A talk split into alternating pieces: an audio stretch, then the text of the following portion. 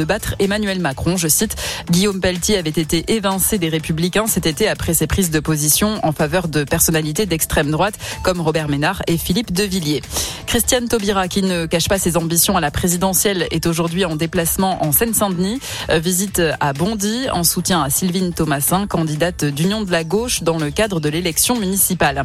Enfin, de son côté, Marine Le Pen termine aujourd'hui sa tournée en Occitanie.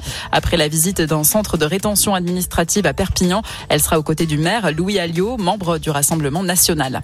Plus de 303 000 nouveaux cas de Covid détectés ces dernières 24 heures. La tension continue d'augmenter à l'hôpital avec plus de 21 000 patients hospitalisés, dont près de 4 000 en service de soins critiques.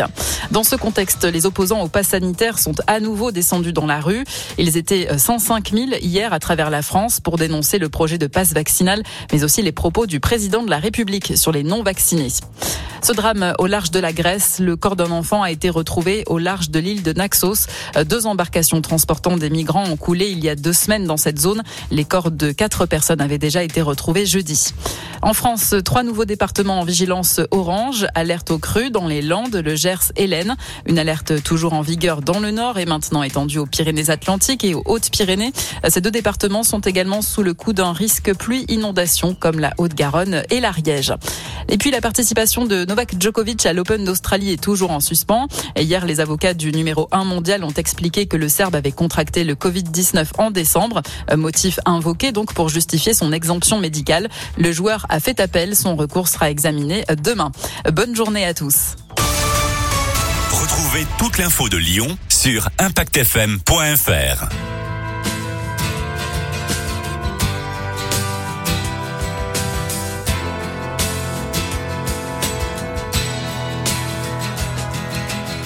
C'est un beau roman, c'est une belle histoire, c'est une romance d'aujourd'hui. Il rentrait chez lui là-haut vers le brouillard, elle descendait dans le midi, le midi, ils se sont trouvés au bord du chemin. Sur l'autoroute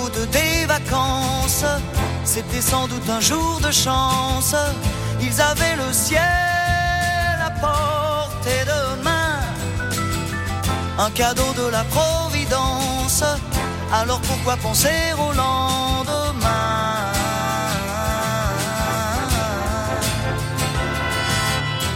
Ils se sont cachés dans un grand champ de blé se laissant porter par le courant